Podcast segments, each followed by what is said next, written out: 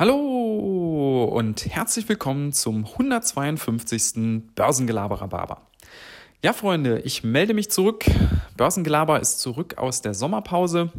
Wir hatten eine schöne Zeit in Bayern auf einem Bauernhof, haben uns da ganz gut erholt mit der Familie.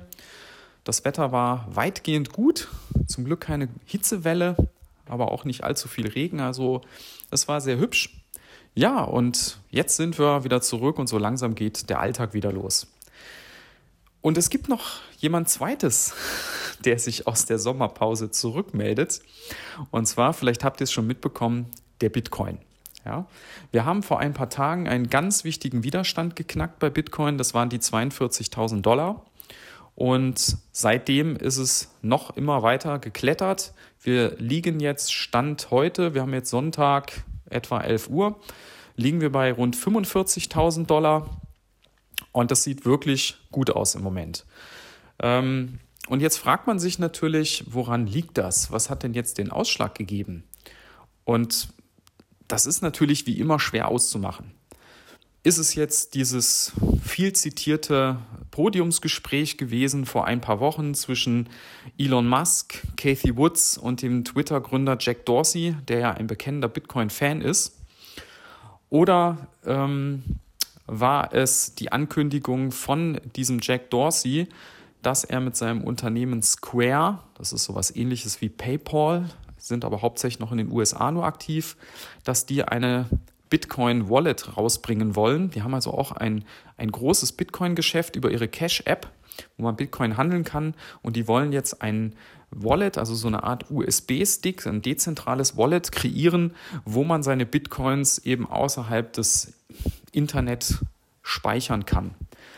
Oder war es vielleicht die Äußerung von Elon Musk, dass man wahrscheinlich in Kürze wieder Bitcoin als Zahlungsmittel erlauben wird?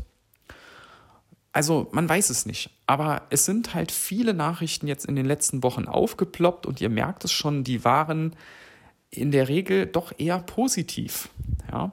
Auch diese, dieser Kritikpunkt, den ja Elon Musk angebracht hat, dass Bitcoin zu schmutzig geschürft wird, weil es eben in China, wo die meisten Miner sind, viel mit Kohlestrom gemacht wird.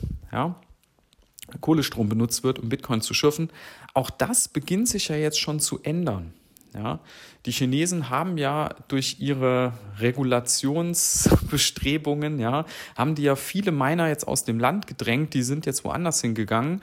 Und das hat ja automatisch dazu geführt, dass die äh, in den anderen Ländern einen ganz anderen Strommix benutzen.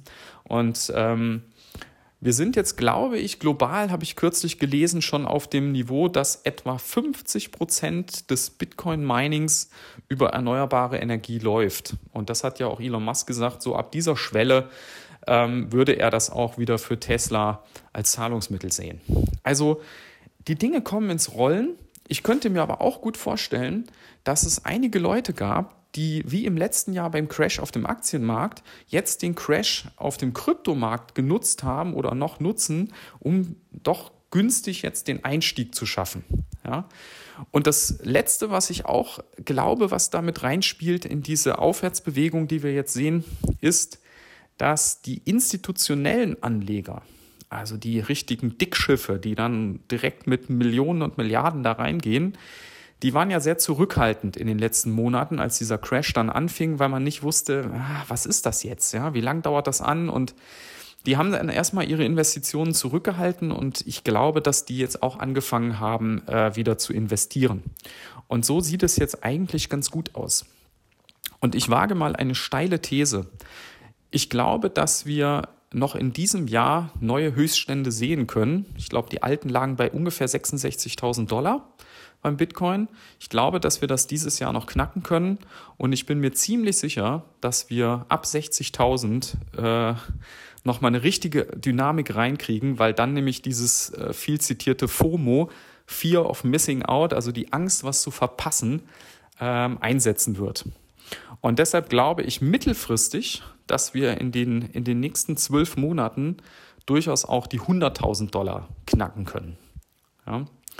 Diese Technologie ist einfach hochspannend und da geht es auch nicht nur um Bitcoin selber, der ja hauptsächlich als ja, digitales Gold, Wertaufbewahrungsmittel gesehen wird, sondern es geht auch um, über viele andere Krypto-Projekte, wo es um, um ganz andere Dinge noch geht. Ich hatte das ja mal in der Episode zur Blockchain so ein bisschen versucht darzulegen, was das eigentlich für Möglichkeiten eröffnet, diese Technologie dahinter, die Blockchain.